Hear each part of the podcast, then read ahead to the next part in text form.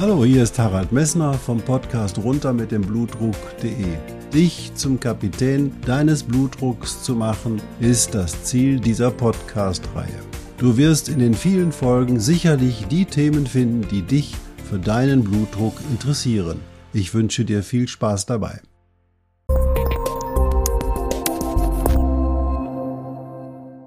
Hallo, hier spricht wieder Harald Messner vom Podcast runter mit dem Blutdruck.de.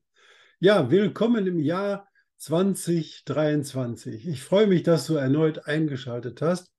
Ein paar Worte zum alten Jahr und auch ein paar Worte zum neuen Jahr seien mir vor der neuen Podcast-Folge gestattet. Erstmal wissen wir natürlich aus 2022, dass wir in 2022 eine Menge Herausforderungen hatten. Und wir haben erlebt, ja, dass die Wissenschaft offensichtlich keine guten Antworten auf die neuen Herausforderungen im Jahre 2020 bis 2022 hatte. Ja, das war sogar noch viel schwieriger, weil die Mainstream-Presse eigentlich durch ihre uniforme Berichterstattung ja quasi nur noch eine Meinung vertreten hat und damit der wissenschaftliche Diskurs komplett ähm, unmöglich war. Ja, du warst, wenn du anderer Meinung warst, ein Schwurbler und viele gute Wissenschaftler sind dabei ähm, in diese Richtung gedrängt worden. Deswegen aufpassen in der Situation, wenn eine wissenschaftliche Diskussion einheitlich berichtet wird und wenn überhaupt keine Gegenmeinung mehr akzeptiert wird, da muss man sehr, sehr hellhörig sein. Denn eins muss man wissen, wissenschaftliche Erkenntnis ergibt es nur dann, wenn eben halt der Befürworter einer Theorie sich mit dem Gegen äh, Gegner dieser Theorie streitet und anhand dieses Streites sich dann eine neue wissenschaftliche Erkenntnis formuliert. Also wissenschaftliche Erkenntnis formuliert sich nur in Diskussionen und wenn sich eine Meinung der Diskussion entzieht, darf man sehr, sehr hellhörig werden. Und deswegen achte darauf, auch in Zukunft, was sagt dir das? Und hier möchte ich auf ein Gefühl hinweisen, ist nämlich das Bauchgefühl. Du darfst deine eigenen Entscheidungen treffen, die dir deine Seele mitteilt.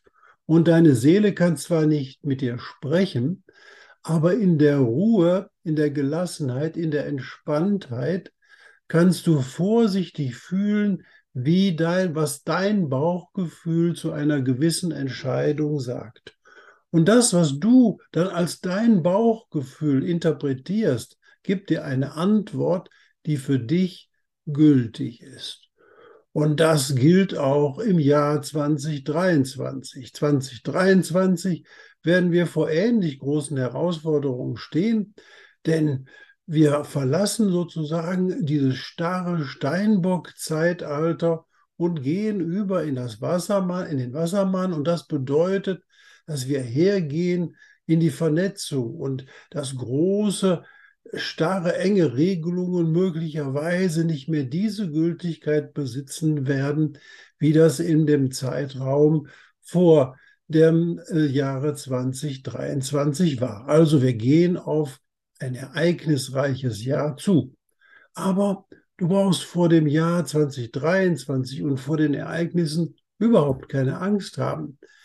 Denn wenn du dich in der Form, wie du dich jetzt verhältst, dich selbst fragst, was ist für mich wichtig, was betrifft mich persönlich, dort in die Ruhe gehst und deinen Standpunkt aus deiner Gegenwart, aus deinem Präsenz klar machst und dir klar machst, was du alles hast, was du bist, was du kannst, dann gelangst du in die Ruhe und du kommst in die Situation, wo du dich lebensdienlich für dich verhalten kannst.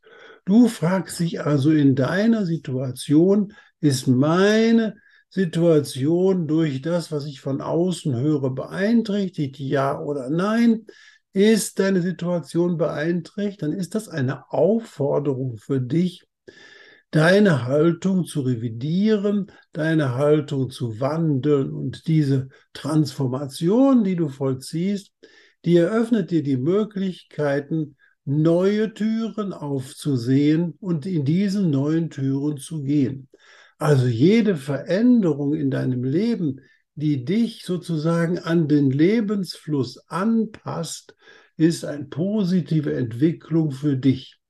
Aus diesem Grunde brauchst du, wenn du deine innere Stimme mit zu Rate nimmst in der sich entwickelnden Situation, vor keiner Situation Angst haben, denn wenn du den Wandel mit vollziehst, die neuen Wege gehst und die Transformation sozusagen akzeptierst, die Veränderung in deinem Leben akzeptierst, dann wird mit der Akzeptanz bei dir auch ein Wachstum dadurch generiert werden, weil du in der Lage bist, neue Türen zu sehen, in neue Wege zu gehen. Und aus diesem Grunde wünsche ich dir natürlich für das Jahr 2023 Gesundheit, das ist ganz klar, aber ich wünsche dir auch die große Bereitschaft dieses inneren Wandels, dich den Lebensprozessen anzupassen diese Herausforderungen als positive Herausforderungen anzunehmen und sie als Chance zum eigenen Wachstum zu nutzen. Ja, und damit du in deine innere Ruhe kommst, habe ich für den heutigen Podcast die Isabel Brandau eingeladen. Diese ist eine ganz erfahrene Coachin, die sehr, sehr schöne Biohacks hat, um dich in die Ruhe zu bringen. Ich wünsche dir viel Spaß dabei.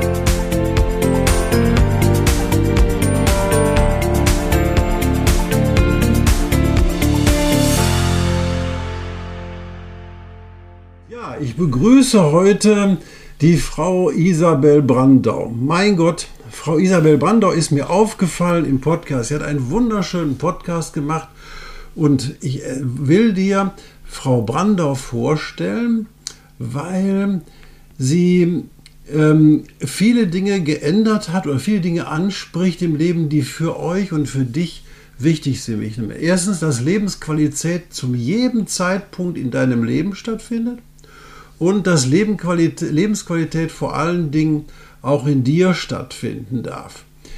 Die Isabel Brandau, ähm, die hat ein Studium der Erwachsenenbildung hinter sich, Psychologie, Soziologie und ich kann das gar nicht alles aufzählen, was sie gemacht hat. Ich habe ähm, da auch mal auf ihre Webseite geguckt. Da würde jetzt den Podcast sprengen. Sie hat also eine ganze Menge Erfahrung und ich darf sie begrüßen und hallo Isabel.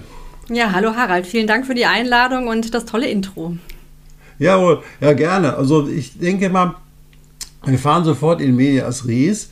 Dein Thema ist eben halt auch den Menschen zu zeigen, dass es Leben, dass es im Alter auch das Alter lebenswert ist und das Alter auch was mit Qualität zu tun haben kann. Und da kannst du mir ja vielleicht oder dem Hörer auch was erzählen, weil die denken, oh, wenn jetzt bei mir der hohe Blutdruck kommt, wenn jetzt sozusagen da die ersten Einschränkungen im Leben kommen, dann kann ich das nicht mehr tun, das nicht mehr tun und das nicht mehr tun. In diese Schleife gerät man ja. Und da hast du Erfahrung mit, wie man Leuten oder den Menschen helfen kann oder äh, helfen kann, da äh, sich sozusagen naja, aufzubauen oder sich ein Leben zu schaffen, was lebenswert ist. Ja, also ich sag mal so, ich bin ja erst 43. Das heißt also über diese Form des Alters, wofür ich mich ja richtiggehend begeistern kann, liegt ja noch vor mir. Nichtsdestotrotz ja. hatte ich ja Großeltern, habe ich Eltern, die jetzt über 70 sind und natürlich auch in meinem Alter, bereits im Freundeskreis oder auch ähm, von Verwandten, immer die Bemerkungen in meinem Ohr, ja, jetzt geht das langsam los, ne, mit der Weitsichtigkeit oder im Rücken oder wenn du morgens aufstehst und dir tut nichts weh, dann bist du ja tot, ne, ab 40 plus und so. Und das sind ähm, so Sprüche gewesen, die habe ich von frühester Kindheit sehr aufmerksam aufgesogen und natürlich auch mitbekommen, dass meine Großeltern durchweg krank waren, seitdem ich sie bewusst wahrgenommen habe. Über Diabetes bis hin zu Fuß- und Beinamputationen, ähm, Osteoporose, Herzerkrankungen, Erkrankungen, Herz-Kreislauf-Erkrankungen, Parkinson. also ich habe in einem Umfeld äh, gelebt, wo ich ältere Menschen als äh, krank erlebt habe und wo ich dachte, okay, wo ziehen die denn ihre Lebensqualität her? Und ich habe es auch so empfunden, dass es auch nicht nur die körperlichen Gebrechen waren, sondern dass es auch wirklich äh, ja, me mental nicht so das Bewusstsein dafür da war. Und aber auch wir grundsätzlich, sagen wir mal so, in den 70er, 80er Jahren, vielleicht auch in den 90er Jahren nicht so diesen Punkt hatten, okay, ich kümmere mich mal selber um meine Gesundheit. Also du bist mhm. Arzt mhm. und ähm, ihr wurdet und werdet ja häufig auch als die Halbgötter in Weiß ähm, genannt, die, wenn sie ja als Autorität sagen, ähm, da können wir nichts machen, da müssen sie ihr Leben lang jetzt Medikamente nehmen, dann wird das auch gemacht. Und ich habe schon den Eindruck, dass meine Generation da leicht anders tickt inzwischen auch dank Dr. Google, was ich jetzt gar nicht hier empfehlen möchte, da kommt man ja auch häufig eher in die Angst und in die Panik, wenn man da ähm, kleinste Wehwehchen mal, ja, mal recherchiert. Aber mhm. trotzdem darf man auch Autoritäten hinterfragen und gucken, okay, was sagt mir eigentlich mein Gefühl? Und ich bin irgendwann, ähm, ja, ohne großen Grund. Also es gibt ja mal viele Menschen, die, wenn sie gefragt werden, wie bist du denn zum Thema Gesundheit gekommen? Dann mhm. haben sie mhm. meistens eine eigene einen eigenen Leidens Leidensweg hinter Eine eigene sich. Geschichte. Hm. Hatte ich nicht. Ich habe lediglich die Beobachtung gemacht in meinem Umfeld und mich immer gefragt, okay, willst du das später? Hm. Will, will, ich, will ich nicht. Und ähm, habe auch für mich, für mich war immer klar, also nur weil ich jetzt äh, 40 werde, nur weil ich jetzt 50 werde, muss mein Körper nicht in irgendeiner Form eine Belastung werden und wenn ich 80 bin, muss ich auch nicht automatisch dement sein. Was heißt mhm. also, was kann ich tun, damit es anders ist? Und habe mir Beispiele gesucht, wo ich gesehen habe von Menschen, aha, die sind in diesem Alter und da ist es ganz anders.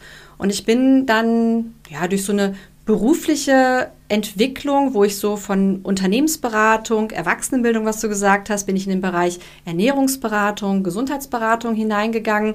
Ähm, das war auch so ein Thema, was mich immer interessiert hat äh, habe selber im eigenen Körper mhm. erfahren, wie gut mir Fasten tut beispielsweise. Und mhm. bin dann ähm, bei Dr. Rüdiger Dahlke gelandet. Der sagte ja. vielleicht was. Genau. Ja. Bei ihm habe ich, hab ich eine Ausbildung gestartet und äh, Fastenkurse absolviert. Und wenn man in diesem Umfeld ist, mh, mm, dann lernt man ältere Menschen kennen, sehr mhm. alte Menschen auch teilweise kennen, die einen beim Fastenwandern in der Steiermark in Österreich, wenn es auch so leicht bergig wird, tatsächlich auch überholen von hinten.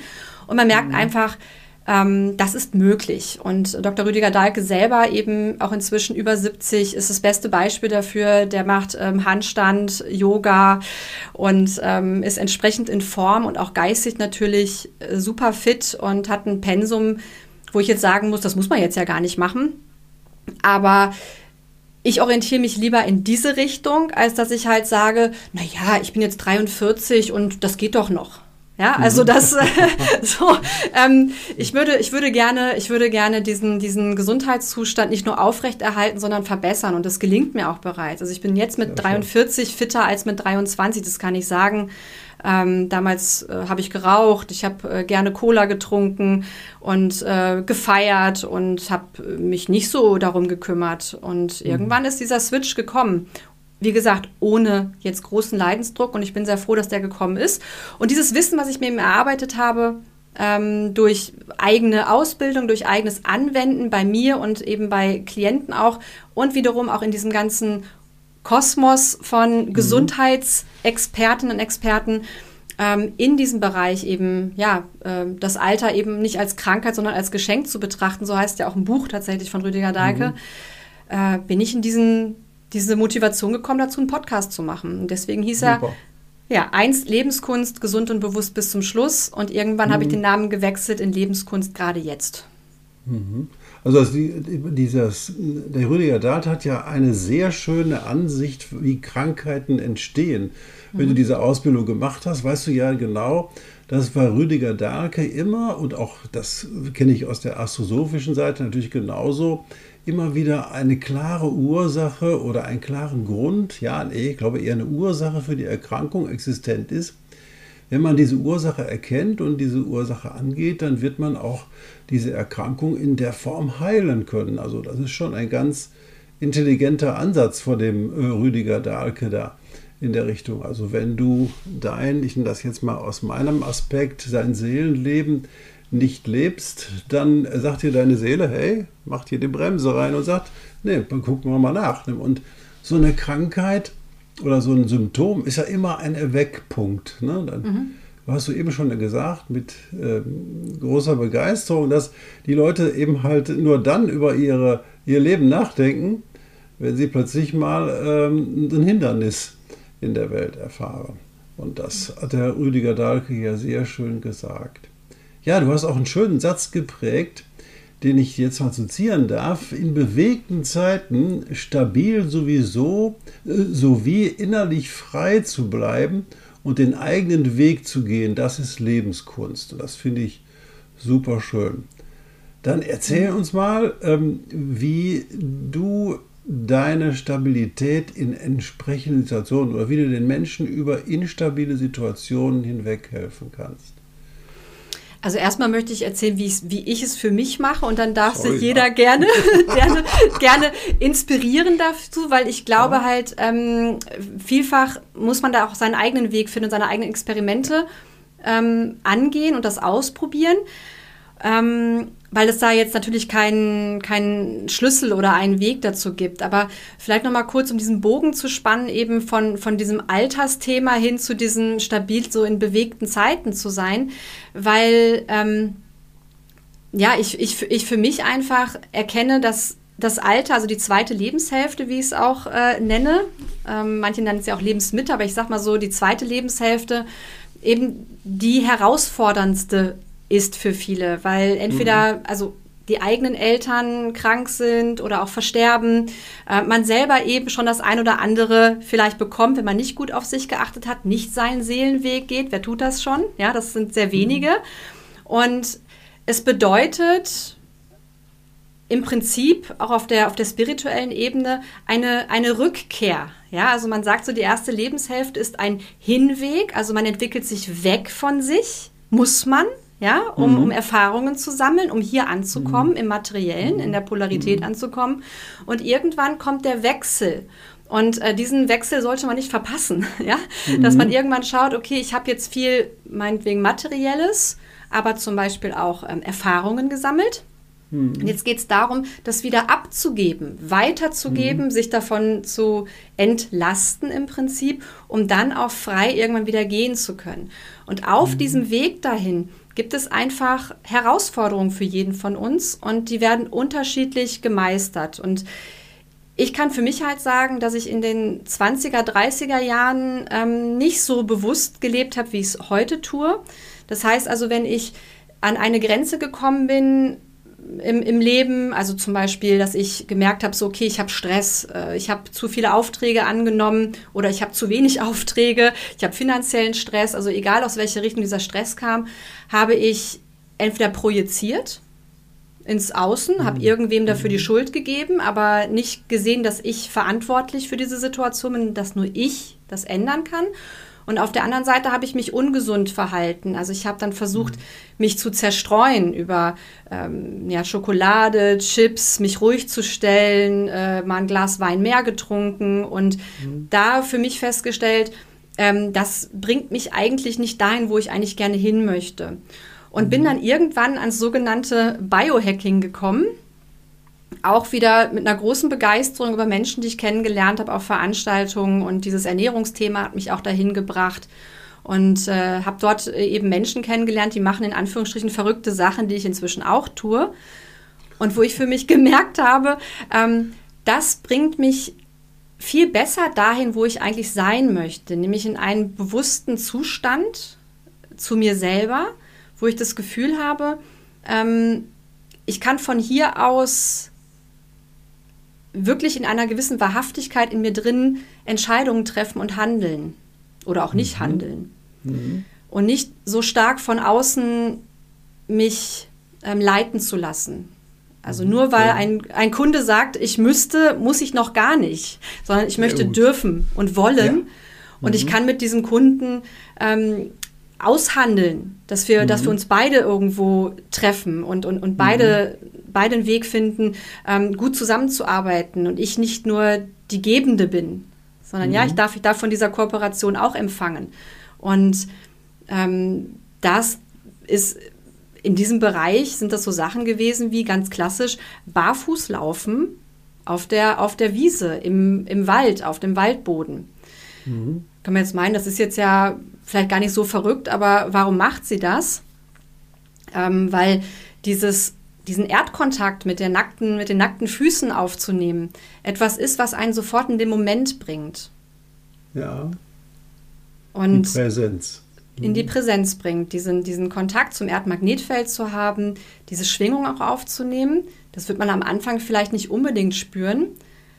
Aber wenn man so ein bisschen bewusster daran geht, sensibler auch herangeht, das vielleicht in den Morgenstunden macht, wenn der Tau noch drauf ja, ist. Mhm. und nicht, wenn der Stress schon wieder in den Körper eingezogen ist, dann kann es schon sein, dass man merkt, dass da so eine Vibration durch den Körper kommt. Und das ist auch rein mhm. physikalisch ganz einfach zu erklären. Das hat einfach was mit den mhm. Elektronen zu tun, äh, die die Protonen im Körper neutralisieren. Und Protonen sind immer eine Belastung für den Körper, die wir zum Beispiel durch elektromagnetische Strahlung, WLAN aufnehmen, aber auch äh, durch entsprechende Suchtstoffe, ja, wie mhm. Oder verschiedene ähm, Zusatzstoffe, die wir so auch in der Nahrung aufnehmen. Ähm, und da gleicht sich das Ganze wieder aus. Man merkt auf einmal, man ist gestärkter, man ist mehr bei sich. Ähm, es trägt im Laufe der Zeit, habe ich festgestellt, wirklich zur Gesundheit bei.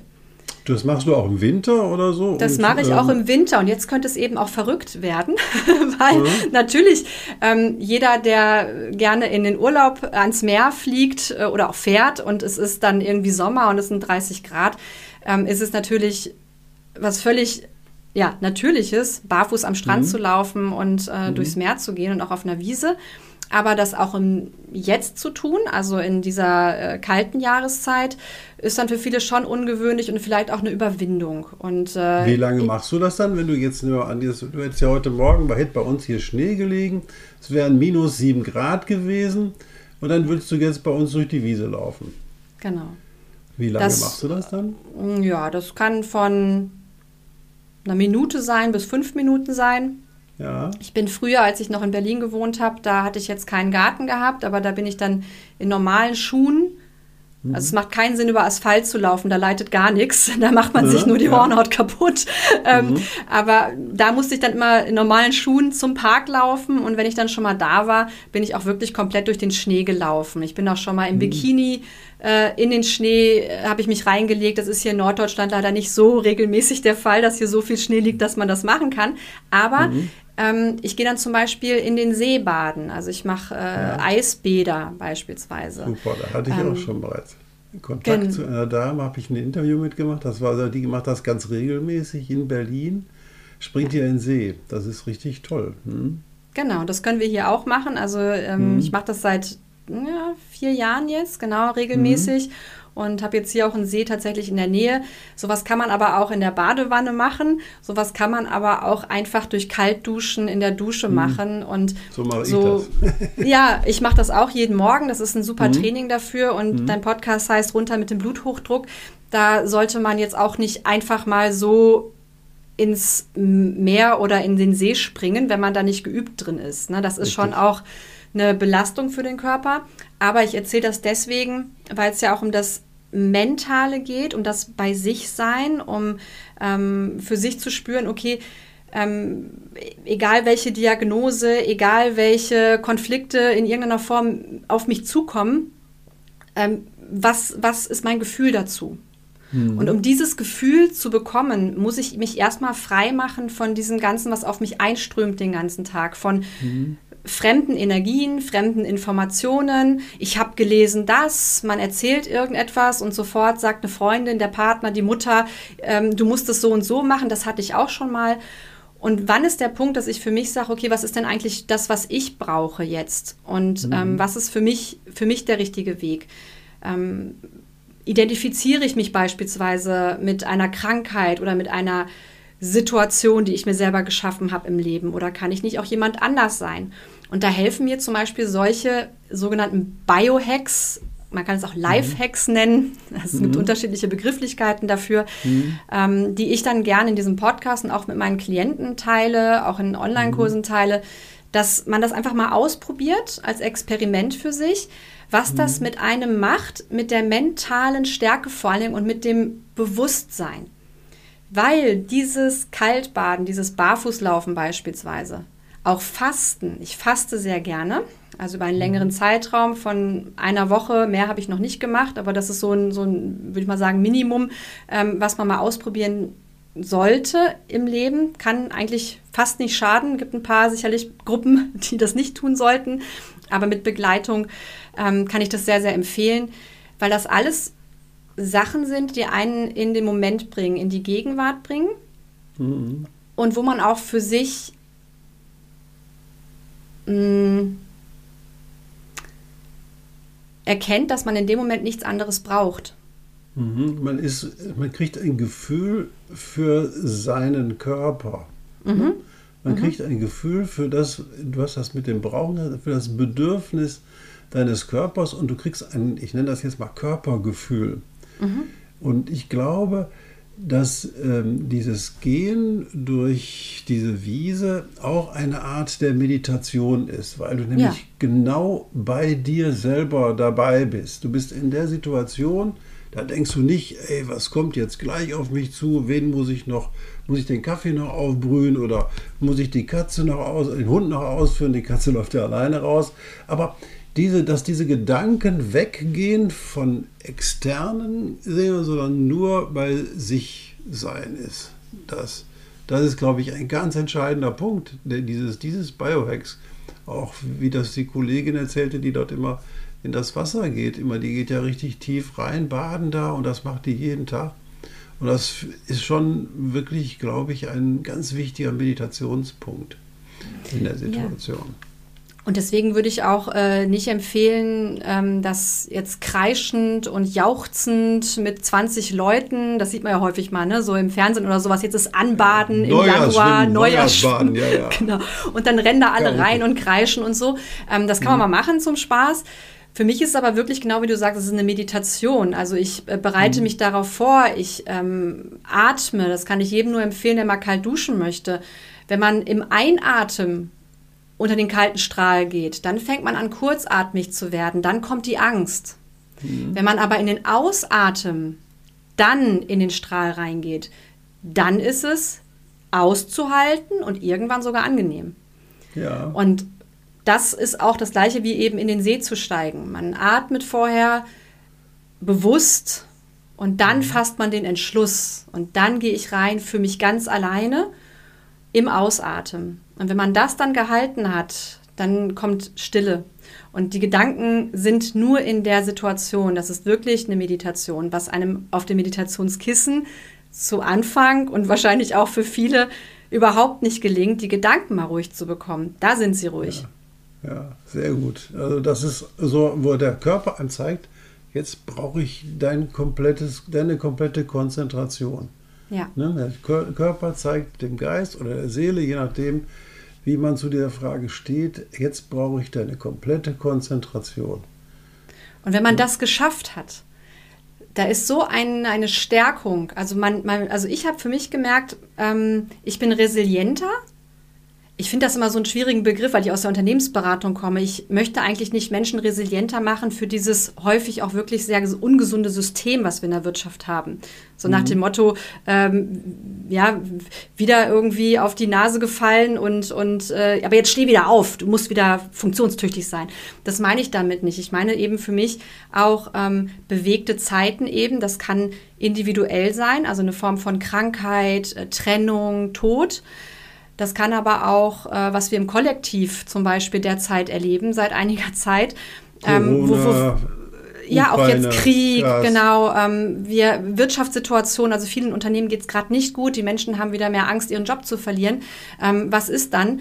Also es sind nicht so sichere Zeiten gerade. Und ich merke für mich einfach, ich bin sehr dankbar, dass ich diese Biohacks, diese Tools schon vor einigen Jahren kennengelernt habe. Weil immer dann, mhm. wenn ich das Gefühl habe, so ich falle irgendwie auseinander, bringt mich das mhm. wieder zusammen. Und mhm. ähm, es bringt mich wieder an diesen Punkt, wo ich merke, ich bin stark. Mhm. Also ich kann das. Und es ist keine Einbildung, sondern, mein Gott, ich mhm. war jetzt fünf Minuten bei ähm, minus fünf Grad Außentemperatur und ein Grad Wassertemperatur in diesem See. und komme da raus und denke mir, okay, was ist jetzt? Mhm. Also, ne, da komm Leben. Heute, komm genau. Leben, provozier mich. Zeig mir, zeig's mir. Äh, ja, ich merke schon, weil du kriegst die Gedanken ruhiger. Und das ist nicht nur bei mir so, das merke ich schon. Mhm. Da gibt es ja inzwischen wirklich ganz, ganz tolle, auch Menschen, die sehr viel mehr mediale Präsenz haben, als ich sie habe. Mhm. Ähm, Wim Hof beispielsweise und man kann sich auch mit Pfarrer Kneip beschäftigen, mhm. ähm, das ja, wieder rauskam. Es ist die gleiche Grundlage. Mhm. Es ist die gleiche Grundlage und äh, das ist äh, jetzt nichts, was nur bei mir funktioniert. Und äh, mhm. wer da gesundheitlich beeinträchtigt ist, sollte da fürsorglich und langsam mit sich umgehen und muss auch nicht in den See steigen. Aber mal so ein bisschen kalte Dusche, äh, angefangen mit ein paar Sekunden bei den Füßen, das ist mhm. schon mal ein guter Einstieg. Ja, also Kälte. Mhm. Kälte, Kälte bringt einen ins Hier und Jetzt. Ja, ja, super. Das ist sicher eine Möglichkeit. Ähm, das Baden, ähm, das ist eigentlich für keinen ein großes Problem, sage ich so, auch gesundheitlich nicht. Das ist einfach nur dieses Gefühl, boah, ich mache jetzt was ganz anderes. Da könnte eine Angst mit verbunden sein, dass das einfach nicht klappt. Doch das klappt bei jedem, das kann man aber ganz klar sagen. Ist ja auch schön, ähm, aus medizinischer Gesicht, wenn jemand ins Wasser steigt, dann geht die Herzfrequenz runter. Das ist immer so bei jedem. Das kann ja jeder mal ausprobieren, wenn er die Arme zum Beispiel, wie Pfarrer Kneife, mein Opa hat das immer gemacht, der hat sich in ein kaltes Wasser, Waschbecken gemacht, so richtig voll, und dann hat er dann fünf Minuten lang seine Arme da reingehalten und das Kneipsche Ding da genossen. Das war richtig toll für den. Wir fanden das furchtbar, aber uns kaputt gelacht, wenn der Opa da am, am Waschbecken stand. Aber das war, es ist okay. Solche Sachen sind einfach wichtig. Ne? Das merke ich aber hier jetzt auch. Also ich habe ja 20 äh, Jahre in Berlin gewohnt. Da sieht man tendenziell, also zumindest da, wo ich unterwegs war mit dem Kaltbaden, eher Menschen meines Alters oder jünger, die sich mit diesem neuen Trend befassen. Wenn ich jetzt hier in Norddeutschland, mhm. wo ich wieder hingezogen bin, ein bisschen ländlicher mir anschaue, sind es eher die Älteren die, die das, das wissen, ja, die das Wissen offenbar noch haben und die es ja. übernommen haben und ähm, für sich was tun wollen, Immunsystem stärkend. Also all das ist natürlich auch, also ne, wer bei den Temperaturen draußen im See badet, ähm, dem kann so ein kleines kleiner, kleine Zugluft mit kalten Füßen nicht so viel anhaben. Gar nicht, nee, nee, nee. nee. Der hat auch keine Angst davor, ist doch klar. Mhm. Ne? Ja, klar. Das, das Immunsystem stärkt das und ähm, das ist ein wichtiger Faktor. Das Wort Angst ist gerade gefallen. Und ich glaube, das ist ein ganz wichtiger Faktor, sage ich immer, der das Immunsystem am negativsten beeinflusst. Dass man mhm. versucht, mhm. aus der Angst rauszukommen. Dass man nicht in der Angst bleibt, sondern dass man mit solchen Maßnahmen, wie du sie beschreibst, Selbstvertrauen in den Körper reinkriegt und dieses Selbstvertrauen auf die eigene Leistungsfähigkeit und die eigene ja, Entscheidungsfähigkeit zu sagen, das ist jetzt eine Sache, die mich was angeht oder das ist eine Sache, die mich jetzt nichts angeht. Mhm. Dieses Trennen finde ich total wichtig mhm. bei dieser vielen Information, die auf uns einfließt. Aber da sagst du was ganz Wichtiges noch. Information, die auf uns einfließt. Was für mich der größte Game Changer, wie man so schön sagt, war jetzt, bevor ich jetzt irgendwie Kaltbaden oder Fasten oder Barfußlaufen oder auch noch andere Dinge, die jetzt hier vielleicht noch zu weit führen würden, ähm, angefangen habe in meinem Leben zu integrieren. Ich habe meinen Fernseher rausgeschmissen. Das haben wir auch. Also rausgeschmissen nicht, er ist ständig aus. Das ist so, ähm, ab und zu gucken wir mal rein. Ähm, ich gestehe, dass ich also gerne Fußball gucke, dafür gucke ich das schon mal an. Aber sonst ist das Ding immer aus bei uns. Also das ist schon wirklich, das war auch ein Game Changer, ne? Ja. Dass man immer sich die Nachrichten reinziehen. Da muss man sich darüber im Klaren sein, das, was du da kriegst, ist nachgerichtet. Das ist nicht original und das ist eine Bewertung, die du da bekommst. Ja. ja und wenn man auf allen Kanälen, jetzt werde ich ein bisschen politisch, auf allen Kanälen die gleichen Nachrichten kriegt, da muss man sich überlegen, wer die Nachrichten macht. Das ist schon ähm, ein Thema, aber das möchte ich jetzt lieber nicht weiter erörtern, sonst wird der Podcast hinterher gestrichen. Nein, aber ich denke, was wir schon hier sagen dürfen oder was mir auch wirklich eine Botschaft ist, wenn wir bei dem Thema sind, bei sich selber anzukommen, wirklich die Informationsmenge zu reduzieren. Das ist einfach heutzutage nicht mehr für uns zu verarbeiten. Und wenn wir mhm. dazu noch dieses permanente Bildmaterial haben, wir müssen uns ja nur an äh, den 11. September damals ja. erinnern, diese, diese Bilder prägen sich ein und egal welche Nachrichten ich zum Beispiel schaue, es sind ja wenig gute Nachrichten, ob jetzt mhm. aktuell in bewegten Zeiten oder in Zeiten, wo man sagt, ja, gut, wir wissen, wo der Feind ist, hat ja stark mhm. Struktur, aber eigentlich mhm. läuft ja alles, Wirtschaft läuft und so, ist es ja trotzdem so, dass in der gesamten Welt immer irgendwo Konflikte sind und immer irgendwo ähm, sehen wir Bilder, wo, äh, ja, wo, wo Leid ist, wo Krieg ist, wo äh, irgendwelche auch nur Zahlen, Börsenkurse nach unten rauschen. Das macht was mit unserem System. Und ich muss halt ganz ehrlich sagen, ich habe von ganz, ganz vielen ja, schlechten Nachrichten, Zahlen, die jetzt immer wieder gezeigt wurden. Ich habe gar nichts mitbekommen. Und immer wieder, wenn ja. Menschen mit mir darüber sprechen wollten, sage ich immer, ich Super. weiß es nicht. Ja. Ich habe keine Ahnung. Ich merke einfach nur, ich bin hier. Und wenn jetzt mhm. gesagt wird, das Gas geht aus, gut, dann äh, bin ich darüber informiert. Aber jetzt ist die Heizung ja warm.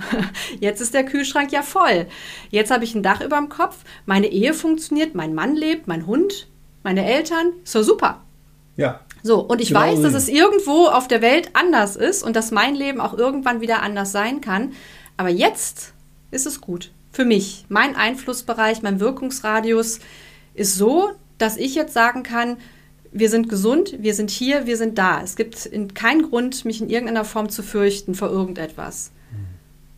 Also ich muss mich jetzt gerade nicht mit äh, Kanada, mit den USA, ich muss mich nicht jeden Tag mit der Ukraine befassen ich kann es mal machen, ich weiß, dass es so ist, aber mhm. jeden Tag mhm. ist gerade nicht mein Wirkungsumfeld. Ich kann nicht handlungs- und, und, und wirkungsvoll sein. Was ich aber tun kann, ist, ich kann mir was zu essen kochen, ich kann das Essen genießen und ich kann für mein Umfeld in der Hoffnung irgendwie ein Energiegeber und kein Energieräuber sein. Und dazu muss ich diese Energieräuber ausschalten.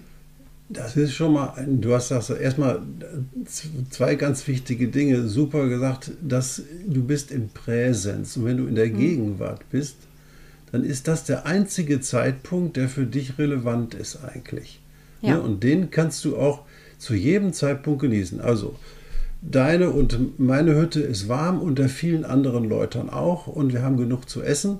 Und das, was da in der Ukraine passiert, das kann uns allenfalls, und das ist das zweite Thema, wenn man sich zu sehr damit beschäftigt, die Energie rauben. Ja, und das, ich weiß nicht, dass, die vielen Leute spüren das nicht, wenn irgendetwas in ihrem Leben ihnen ihre Energie raubt. Und mhm. da mal fein hinzufühlen und mal sich zu fragen, was macht, wie, wo kommt diese Stimmung, die du jetzt hast, her? was passiert da? Ne? Liegt das an dir? Es liegt immer an dir, wie du was bewertest. Das ist das dritte Thema. Wenn du was bewertest selber, dann bist du schon in einer Situation, wo du diese Energie aufgenommen hast von irgendjemandem anderen. Weil du, weil, und dann ist es eigentlich eher dein Thema. Das ist ja. das Verrückte dran. Also der entscheidende Weg ist, glaube ich, nicht zu bewerten und zu gucken, hey, wo kommt die Energie jetzt her? Ja. Genau. Und dann ist dann die Frage für mich eben auch, ich finde das ja großartig, wenn Menschen für sich zum Beispiel sagen, ich möchte gerne was tun. Mhm. Das finde ich ganz toll. Dann, dann tu. Und jeder tut ja. auf seine eigene Art und Weise. Ja. Manche gehen demonstrieren, manche meditieren in Gruppen gemeinsam, um die Gesamtschwingung hochzuhalten. Andere setzen sich ins Auto und fahren ins Krisengebiet und holen Familien raus. Andere nehmen Familien auf. Wenn ich aber sage, das kann ich gerade alles nicht leisten, weil ich mich um mich kümmern muss, um meinen kleinen Kosmos wunderbar, tu auch das mit ganzem Herzen, aber dann mhm. lass diese Informationen auch so bewusst nur in dich hinein, wie du es auch für dich gut energetisch aushalten kannst. Mhm. Super interessant. Also das, das sehe ich genauso. Das ist das total Wichtige. Jeder darf das tun, was für seinen Energiebereich gut ist. Ja. Ne? Für, sein, für seine, wo er, wo er spürt, oh, davon bin ich begeistert, davon bin ich fasziniert, das trägt mich. Ne? Ja. Und darf auch alles das ablehnen, was ihn nicht trägt. Ne? Wenn er ihn jetzt nicht trägt, dass er diesen Podcast hört, dann bitte soll er ihn abschalten, weil es ihm, weil es ihm nicht gut tut. Ne? Das ja. darf jeder alleine machen, wie er das will. Und das finde ich, dieses Bewusstsein, das ist ja wertfrei. Ne? Ja. Das ist ja, ist ja, wenn ich spüre, ey, das Gespräch mit der Isabel, das würde mir jetzt nicht gut tun, dann würde ich sagen, Schluss jetzt. Ne? Aber das Gespräch mit der Isabel tut dir gut, der dazuhört und äh, mir auch gut. Und deswegen lassen wir es noch ein bisschen laufen. Deswegen, du kannst frei entscheiden, was du tust und triff diese Entscheidung, würde ich den meisten Menschen sagen. Spür das. Kannst du ein Beispiel nennen, wie man das empfinden kann, dass man die Energie gezogen kriegt, dass irgendwas einem die Energie zieht? Hm. Oder das Gefühl vielleicht vermitteln, dass was du spürst, wenn ich dir jetzt die Energie rauben würde. Also ich hatte das neulich das Beispiel gehabt, wo jemandem etwas in einem Krankenhaus passiert ist, was einfach unglücklich war. Ja. Und das kann ich dann verstehen. Also da ist ja. ein Behandlungsfehler passiert. Und das kann ich verstehen. Es ist aber alles gut gegangen, hinten ja. raus. So, es ist alles mhm. gut gegangen. Und wenn man jetzt, wenn einem so etwas passiert ist, finde ich das total mhm. legitim, dass man das ähm, dem eigenen Partner erzählt, weil man das mal loswerden muss. Die ja. Frage ist, muss man es jetzt dem Bettnachbarn erzählen? Muss man es der Mutter erzählen? Muss man es der Schwester erzählen? Der besten Freundin erzählen? Beim Metzger erzählen? muss man das überall rum erzählen? Oder man hat irgendwo im Urlaub einen schlechten Service erlebt. Mhm. Ich überlege mir inzwischen sehr genau, wenn mir Dinge passieren, einer hat mir die Vorfahrt genommen, der Service war nicht gut oder was auch immer. Es sind die kleinen Alltagsthemen, nichts Großes. Mhm. Muss ich das meinem Mann erzählen? Muss ich ihn damit jetzt belasten oder kann mhm. ich für mich zum Beispiel einfach die Schuhe ausziehen und barfuß laufen ja. und für mich sagen, ich lasse dieses Thema jetzt los. Das ist natürlich ja. eine Frage der Schwere. Und ich merke für mich immer ganz klar, wenn Menschen mir erzählen, was alles nicht läuft in ihrem Leben, im Kleinen wie im mhm. Großen, mhm. ähm, dann fühle ich mich danach ausgelaugt und möchte eigentlich eher nicht mehr Kontakt haben zu Menschen, brauche Ruhe mhm. für mich. Wohingegen, wenn ich Gespräch geführt habe mit Menschen, die neugierig sind, die sagen, mhm. was gut gelaufen ist, die sagen, ähm, hör mal, ich habe neulich gelesen, das äh, ist das nicht spannend, wollen wir da hingehen?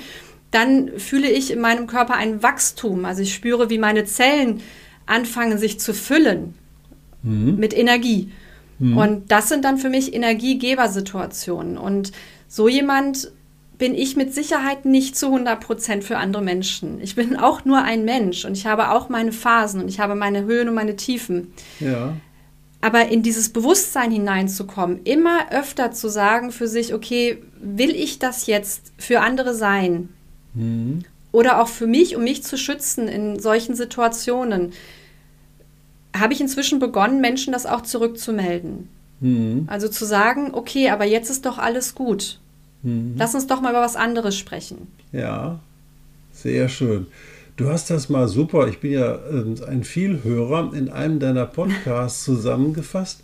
Und zwar hast du über die zwei Stufen der Freiheit gesprochen, fand ich super interessant. Und zwar war das anlässlich eures Umzuges oder so, war das mhm. wohl offensichtlich, dass du dann, dass du natürlich initial dich von äußeren Gegebenheiten löst Ne, das war die erste Stufe der Freiheit, fand ich super interessant. Aber dann kommt die zweite Stufe der Unfreiheit, die du erfahren hast und hast dann gesagt, jetzt habe ich ja schon wieder, wenn ich irgendwas anderes mache, habe ich wieder irgendwelche Dinge, die mich binden können, die mich unfrei machen. Mhm. Und wie gehst du dann mit diesen Dingen in der zweiten Stufe der Freiheit um? Ja, das ist ja aber auch eine, eine Folge gewesen, die ich so ein bisschen als ähm, inneren Prozess geteilt habe, der bis heute nicht abgeschlossen ist. Da geht es um die erste Stufe der Freiheit von anderen und die zweite Stufe ist die Freiheit von mir selbst. Mhm. Also von meinen Ambitionen, von meinen Identifikationen, von meinen Ansprüchen, mhm. von meinen Erwartungen, mhm. weil eben, wie du richtig das auch gesagt hast, ähm, wir sind ähm, von der Stadt, von Berlin, sind wir aufs Land gezogen mit dem Gefühl, hier mehr Freiheit zu haben, mehr Luft, mehr, mhm. mehr Luft zu haben, mehr ähm, Gestaltungsspielraum auch zu haben und weniger ähm, ja, abhängig zu sein von Vermietern, aber auch von politischen Gegebenheiten. Das war so in Zeiten dieser Lockdown-Phase. Und mhm. das hat mir nicht gefallen, diese, diese Situation, dass ich nicht selber für mich Verantwortung übernehmen kann, ähm, wie ich mich hier zu bewegen habe. Das hat mich sehr beeindruckt, dass sowas möglich ist und mhm. also in diesem Land möglich ist. Und äh, da habe ich eben mit meinem Mann diese Entscheidung getroffen. Und dann ist mir aufgefallen, na, das habe ich früher auch schon gemacht. Ich habe mich damals selbstständig gemacht, weil ich mich unfrei bei meinen Arbeitgebern gefühlt habe. Ähm, man trennt sich von Menschen, Freunden oder auch Partnern, weil die einen irgendwo äh, einschränken, meint man. Und häufig ist es auch so, das will ich ja gar nicht bestreiten. Und es ist dann auch ein guter Weg, weiterzugehen. Nur wenn man immer von etwas weggeht, mhm. dann ist das vielleicht im ersten Moment ein Freiheitsgewinn. Mhm. Aber die Frage ist für mich eben, also wie weit führt man das fort? Und ähm, deswegen finde ich diese zweite Stufe der Freiheit, also die Freiheit von mir selbst, überhaupt auch mal aufzugeben, ich muss ein freier Mensch sein von irgendetwas im Außen, mhm. finde ich einen spannenden Gedankengang. Aber an mhm. dem, da bin ich nicht fertig. Also ich, ich, ich darf noch hoffentlich ein paar Jahre daran rumknuspern. Ist, ja, ich habe das gehört und deswegen mhm. habe ich gedacht, das Thema möchte ich auch mit dir erörtern. Und zwar, mir ist zu dem Thema eingefallen, man ist dann frei, wenn man authentisch ist. Mhm. Großes, ne? Großer Begriff, ja. Ne? Wenn, du, wenn du wirklich das machen kannst, wovon du selber überzeugt bist und wenn du, dich, wenn du nicht ähm, eine Rolle spielen musst, zu keinem Zeitpunkt. Und die Freiheit hast du ja, wenn du sagst, ja, äh, es tut mir leid, wenn du jetzt einen Kunden hast, der einfach ja, sag ich mal, dir Energie raubt, weil er dir nicht das spiegelt, was du eigentlich von ihm erwartest. Das ist ja auch schon so ein Ding, was sowas sein kann. Oder er hört überhaupt nicht zu oder ist unwillig. Dann hast du ja die freie Entscheidung, authentisch zu sagen, ja, es ist einfach so, das tut mir jetzt nicht gut. Wir können das besser beenden und ich überweise Ihnen das Geld zurück vom Coaching oder so, habe ich gar kein Problem mit. Ja. Das ist, glaube ich, äh, so, so habe ich das immer gesehen. Ich habe ja einen Haufen Patienten gesehen, in meinem Leben. Und äh, da habe ich dann überlegt, wann passiert das, dass sowas, und wenn ich einen Energieräuber da sitzen hatte. Und dann habe ich immer überlegt, ich muss einfach nur authentisch sein. Ich muss einfach nur das, das wirklich sagen, was ich denke und was ich fühle. Und dann komme ich damit klar. Und ich hatte das Glück, ja, dass ich eigentlich jeden Abend nach Hause gegangen bin und war alles gut. Ich habe mich mhm. nicht irgendwie so ähm, da mal belastet gefühlt. Ne? Genauso, warum ich jetzt in der Rente diesen Podcast für Nüsse mache. Das ist einfach so, das macht mir Spaß. Ne? Ich bin da eben halt fasziniert davon und ich spreche gerne mit netten Leuten und das ist einfach das, was ich habe mhm. vielleicht auch was weiterzugeben und du vor allen Dingen in dieser Frage.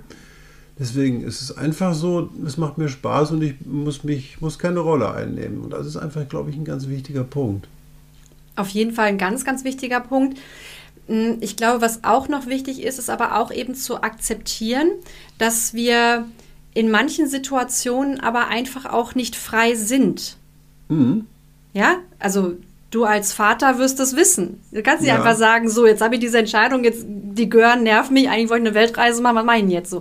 Sondern mhm. Äh, man muss dann vielleicht mal warten, Geduld haben, viel mehr arrangieren. Klar. Und das, das auch etwas, also diese Akzeptanz zu haben, ich bin jetzt vielleicht auch mal in dem Sinne nicht frei in allem, in mhm. meinen Handlungen, Gut. aber in mir drin. Mhm. Ich muss das vielleicht aber auch nicht tun. Ich kann dieses, dieses Anhaften von, ich wollte doch eigentlich eine Weltreise machen, ich wollte doch eigentlich immer ähm, selbstständig sein. Vielleicht aber auch diesen Punkt zum Beispiel nicht aufgeben, aber mhm ähm, diese Identifikation damit loslassen. Also sich frei mhm. machen davon, das sein zu müssen. Mhm. Vielleicht kann man es später noch mal sein, wenn es jetzt gerade nicht mhm. los, äh, nicht, nicht, nicht, nicht möglich ist, das zu starten. Weil, mhm. und das ist eben so dieses in bewegten Zeiten, eben Lebenskunst in bewegten Zeiten, Politiker können Entscheidungen treffen, dass ich jetzt mein Haus nicht verlassen darf, Freunde nicht treffen darf, nicht ins Restaurant darf oder was auch mhm. immer. Ähm, es, es, es kann irgendwo ähm, auch hier vor Ort ein Krieg ausbrechen, der auch vor der eigenen Haustür stattfindet. Und mhm. trotzdem gibt es immer wieder Menschen, die Glück empfinden. Ja. die, die bei sich bleiben, die aus einer Situation etwas machen, was bereichernd ist, was produktiv ist, was für andere wertvoll ist und auch für sich selber. Egal was, also no matter what. Und das ist so ein, so ein Zustand, den ich damit eigentlich meine. Ja. Und dann lebe ich natürlich auch gleichzeitig, würde ich sagen, authentisch. Mhm. Aber es, auch, es ist auch der Umgang mit dem Leben. Das mhm. haben wir im Vorgespräch auch, vielleicht erinnerst du dich noch daran, äh, darüber mhm. gesprochen, dass diese Annahme äh, oder diese, diese Idee davon, mein Leben ist jetzt so, wie es jetzt ist und das bleibt immer so und das hat auch gefälligst so zu bleiben oder auch das Kollektiv.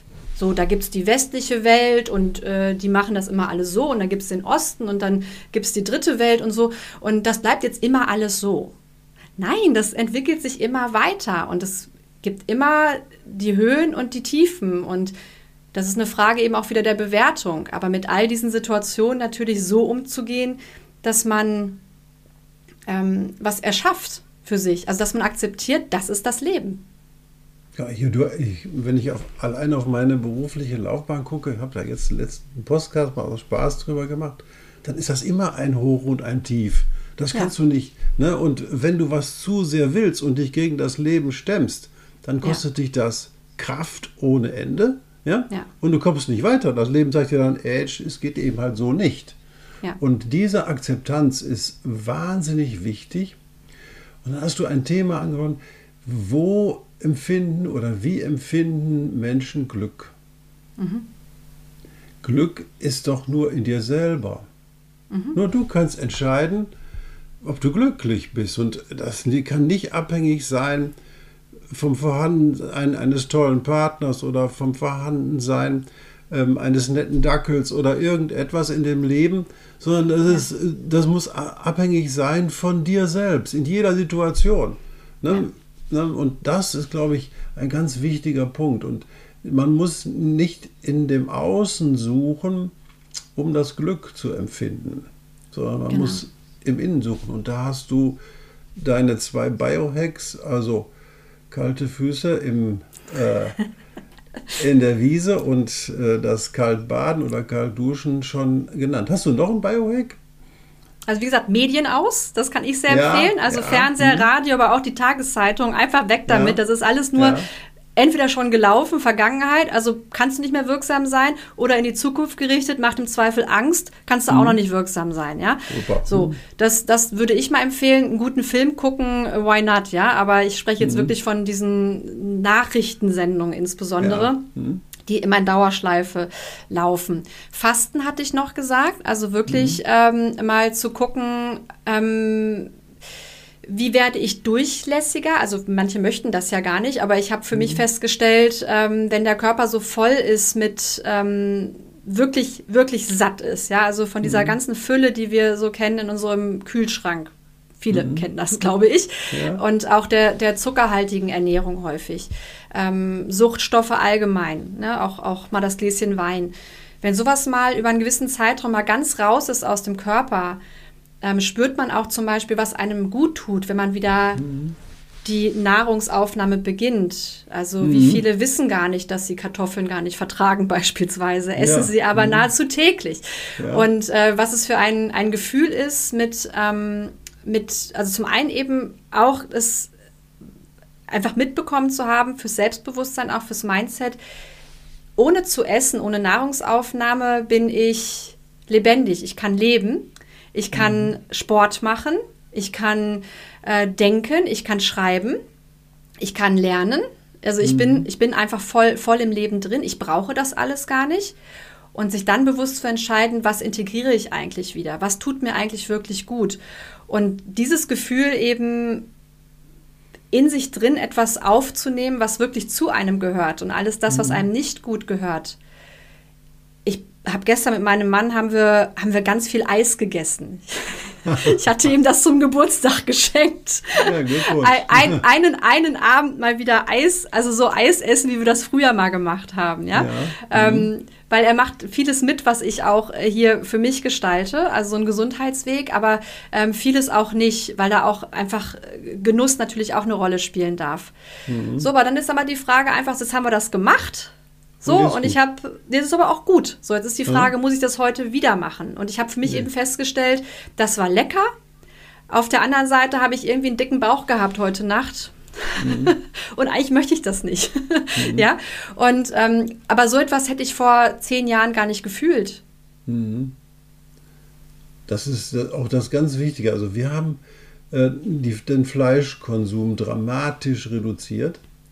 Und äh, wenn man dann jetzt mal zu so einer Party eingeladen wird, wo dann nur gegrillt wird, dann hast du das gleiche Gefühl am nächsten Tag, oh, bitte, ich möchte jetzt nicht schon wieder einen Sauerbraten oder eine Bratwurst oder sowas essen, weil einfach das ein ganz anderes Lebensgefühl macht. Ne? Man muss mhm. einfach mal gucken, mal reinschauen in seinen Körper. Hey, was tut dir gut und was tut dir nicht gut? Ich habe noch mal eine Frage zum Fasten. Also 14, eine Woche habe ich es noch nicht geschafft, muss ich ganz ehrlich gestehen. Ähm, was nimmst du denn da zu dir? Nur Wasser oder nimmst du dann auch Gemüsebrühe oder sowas zu dir? Denn du verlierst ja eine Menge Salz dabei. Ja, das stimmt. Aber ah, das ist ganz spannend. Da bin ich gerade auch, also ich bin jemand, ähm, ich habe jetzt eine Ernährungsberaterausbildung vor drei Jahren gemacht, aber ähm, das ist für mich dann schon veraltet so. Ne? Also ich, ich ja. schaue da immer weiter und experimentiere auch viel an mir selber rum. Mein Körper ist da zum Glück sehr sehr ehrlich, er sagt sofort mhm. ja, nein mhm. und, ähm, und arbeitet da ganz gut. Mm, ich habe ja äh, mit Rüdiger Dahlke, äh, habe ich ja am Anfang schon gesagt, der ist mhm. ja wirklich auch nicht nur Krankheit als Seelensprache, Krankheit als Symbol, also diese ganze Symbolsprache der Symptomatik. Mhm. Er ist eben auch als Fastenexperte, ich würde mal sagen, einer der ersten in Deutschland, auch der bekanntesten mhm. bekannt. So und ähm, also die es wirklich auch populär gemacht haben. Und mhm. bei ihm habe ich halt Fasten gelernt und da ist es so, dass er sagt, wir müssen heute nicht mehr dieses Leid haben wie früher. Mhm. Also wir können zum Beispiel ähm, Kräutersmoothies trinken.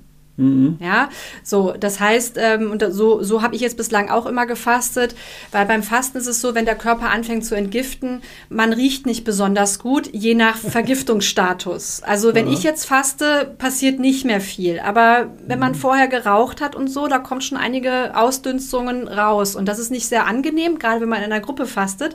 Also hat er sich überlegt, so Minze-Smoothies sind mhm. super. Und die reduzieren diese Gerüche eben und versorgen den Körper dann auch wiederum mit einem gewissen Anteil von ähm, Nährstoffen ohne jetzt die mhm. Kalorienzufuhr zu äh, übertreiben. Mhm. Das heißt, es erleichtert vieles, also auch Kopfschmerzen gehen runter. Ähm, mhm. und dann kann man natürlich mit Kräutertees arbeiten, die bei der Entgiftung helfen, die die Nieren mhm. unterstützen, die Leber unterstützen und äh, auch überhaupt Durchblutung. Ähm, natürlich Wasser, ganz, ganz viel Wasser und Brühe ist, mhm. ist ja im Prinzip auch nichts drin. So, und so habe ich gefastet bislang.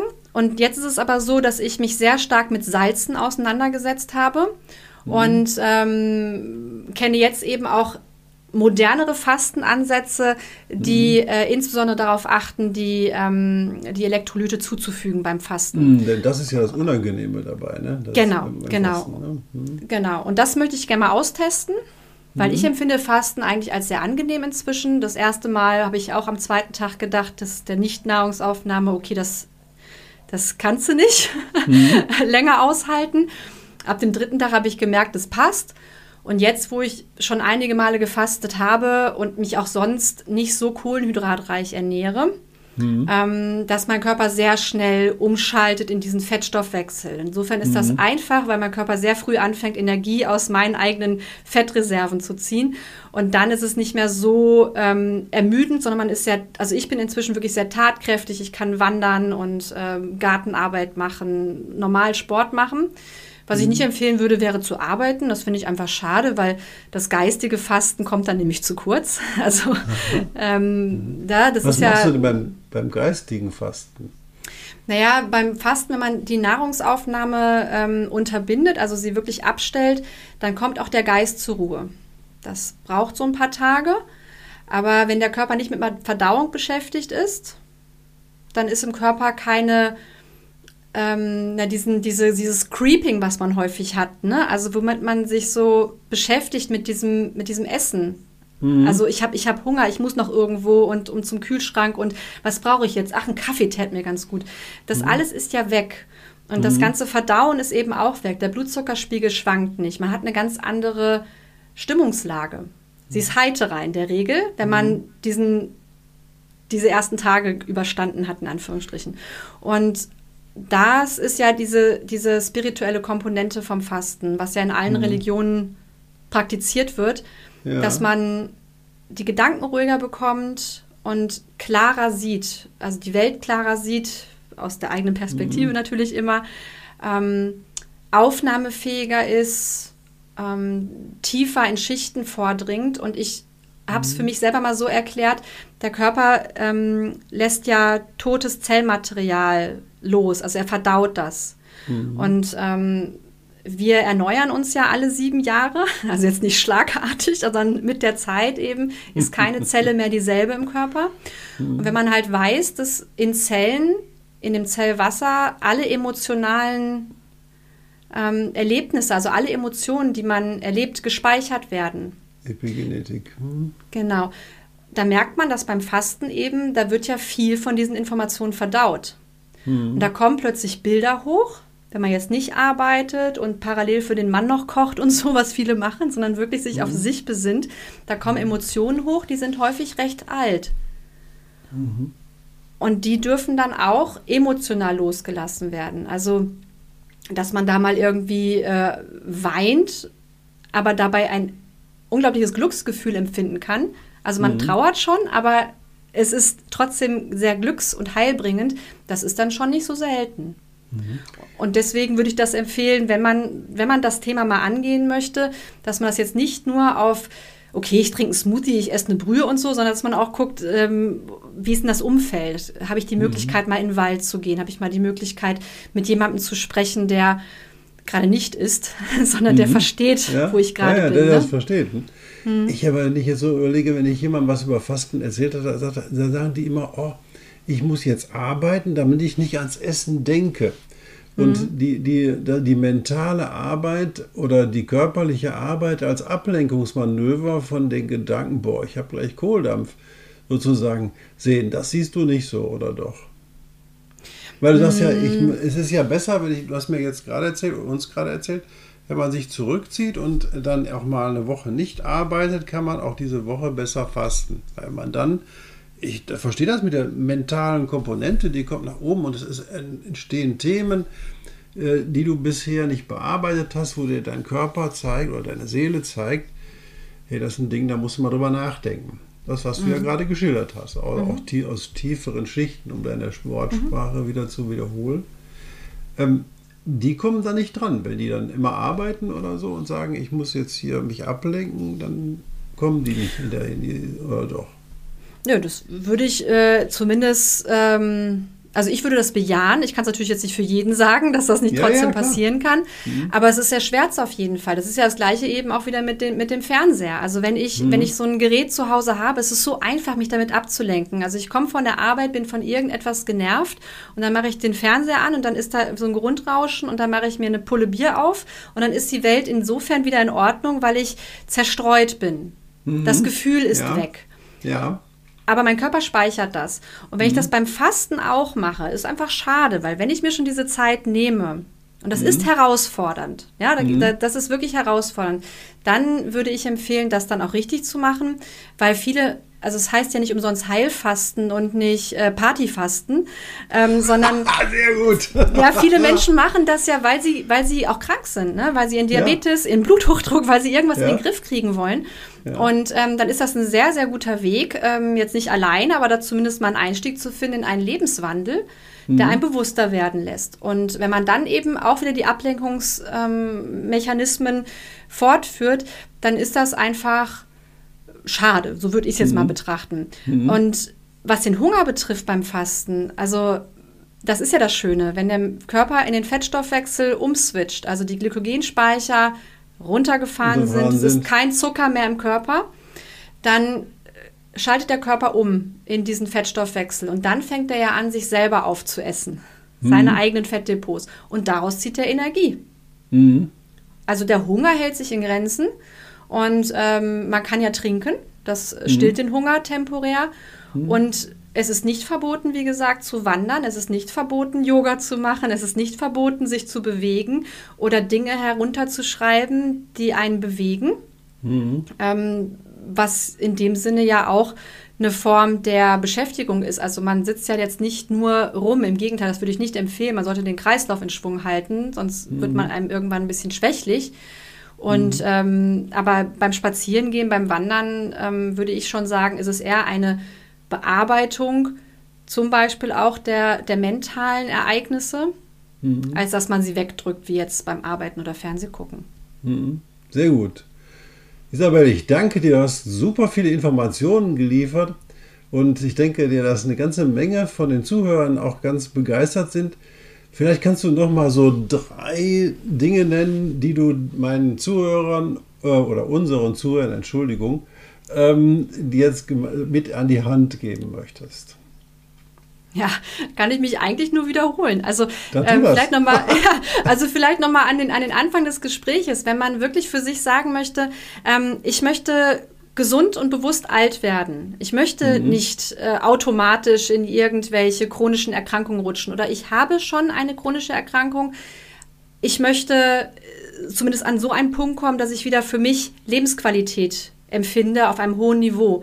Dann kann ich wirklich nur empfehlen, mal raus in die Natur, Schuhe ausziehen und sich einfach mal mit nackten Füßen wieder auf eine Wiese, auf ein Waldboot stellen. Ja, auch jetzt, mhm. auch bei einem Grad, bei null Grad oder fünf Grad oder auch bei Regen, das tut einem nichts, ganz im Gegenteil. Es ist die Verbindung mit dem, wo wir eh hingehören, also mit der Natur, mhm. mit dem Natürlichsten überhaupt. Mhm. Mal ein Fasten zu machen auf verschiedenen Ebenen. Also das muss nicht gleich eine Woche lang nichts essen sein, sondern das kann ein Medienfasten sein. Mhm. Es kann ein, ein Warmwasserfasten sein, indem man die Dusche einfach mal kalt dreht. Also einfach so ein bisschen, vielleicht das als, als, als finalen Punkt, äh, was es zusammenfasst, mal ein bisschen was Unbequemes machen. Mhm. Ja, das, Unbe das, Unbequeme bereitet uns vor auf wirklich unbequeme Zeiten, wenn wir mhm. sie proaktiv einladen in unser Leben. Und unbequem kann sein, eben äh, nackt auf eine kalte, nasse Wiese stellen. Unbequem kann sein, eine kalte Dusche einzunehmen. Unbequem kann sein, ähm, den Fernseher auszuschalten, obwohl man eigentlich Fußball gucken möchte. Danke sehr. Einfach mal ausprobieren. Es müssen ja keine ja. finalen Entscheidungen sein. Ja. Und unbequem kann es sein, auch mal das Frühstück ausfallen zu lassen. Ja, sehr gut. Isabel, vielen, vielen herzlichen Dank. Nach dem Motto, sage ich so ganz ehrlich, wenn du nichts änderst in deinem Leben, wird sich auch in deinem Leben nichts ändern. Genau, und das ist genau der Thema. Und das ist auch das Thema, was du uns hier super beigebracht hast. Ich sage dir ganz herzlichen Dank. Wir verlinken natürlich deinen Podcast und deine Webseite unter in den Show Notes. Äh, und da werden wir dich wiederfinden. Und ich danke dir ganz herzlich für dieses tolle Interview. Ja, danke schön, Harald. Alles Gute für euch.